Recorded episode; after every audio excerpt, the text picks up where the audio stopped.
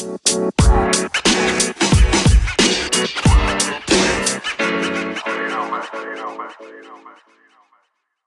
mira, eh, en primer lugar, temo que tanto Alonso como López eh, no escuchan a la oposición. Eh, el anillo periférico, el proyecto de resolución que se presentó del anillo periférico, en su momento no se creyó adecuado y por eso entendemos que ayer ante, o antes de ayer Alonso evalúa las posibilidades de eh, hacer controles sobre lo que es transportistas de que vienen de otras provincias.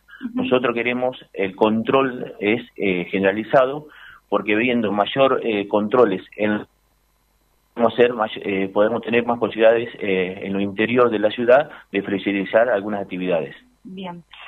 esto fue un proyecto de resolución presentado por el bloque al cual no se le dio, digamos, lugar, ¿no es cierto? Así es, este proyecto fue presentado eh, hace dos sesiones eh, atrás.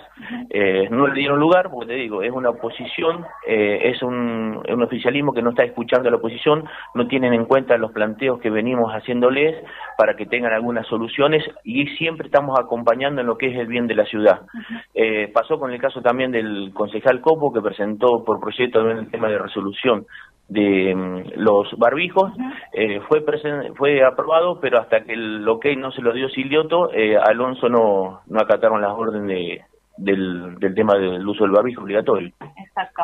Eh, y ahora se conoce en estos días la información de bueno que Alonso se reúne bueno con, con gente del área de salud justamente para llevar a cabo este control digamos pero ya habían presentado previamente ustedes ese mismo proyecto o un, uno similar Exactamente, el proyecto nosotros se lo presentamos y te vuelvo a decir, eh, estamos en una estamos en una mm, ida y vuelta que no tenemos diálogo porque el diálogo no se basa solamente en poder hablar, también sino en escuchar el otro.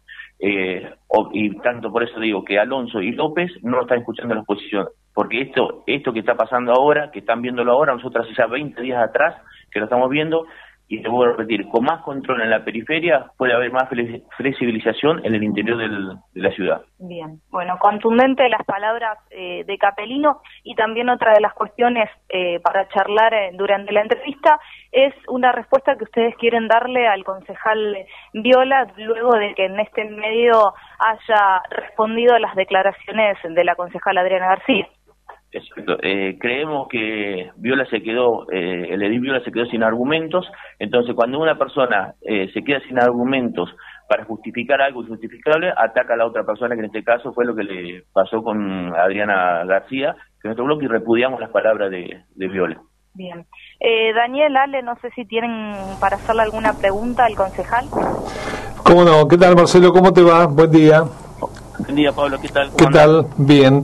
Eh, Marcelo, pero ¿han estado hablando este tema, por ejemplo, con las autoridades del Consejo eh, sobre este planteo que vos eh, estás haciendo? Porque la verdad que eh, es muy fuerte mm. lo que lo que estás manifestando, esto de que no escuchan a la oposición. ¿Nunca los escuchan?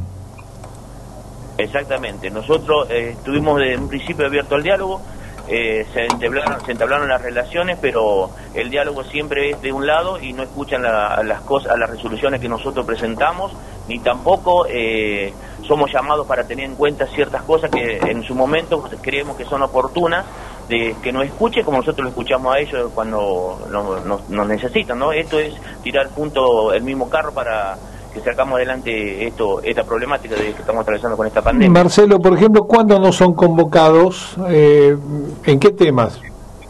¿Comité de crisis, por ejemplo? En general, el comité de crisis fuimos una sola vez convocados como oposición, que era que cuando se tenían que presentar los protocolos, eh, que en ese momento tenían que presentar Corpico, eh, los bancos, y, mm. bueno, y de ahí fuimos a charla y después nunca más fuimos convocados. ¿Hay algún, ¿Va a haber algún pedido formal para, para integrar eh, este, este comité de crisis, por ejemplo, o no?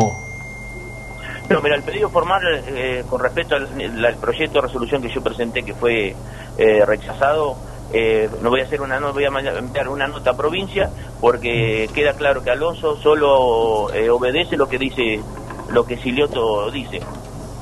Bueno, muy bien, Marcelo, gracias, gracias por tu, por tu tiempo. Buena jornada, No, lo resta del día. Gracias a vos y a la audiencia y muchas gracias por el espacio. Marcelo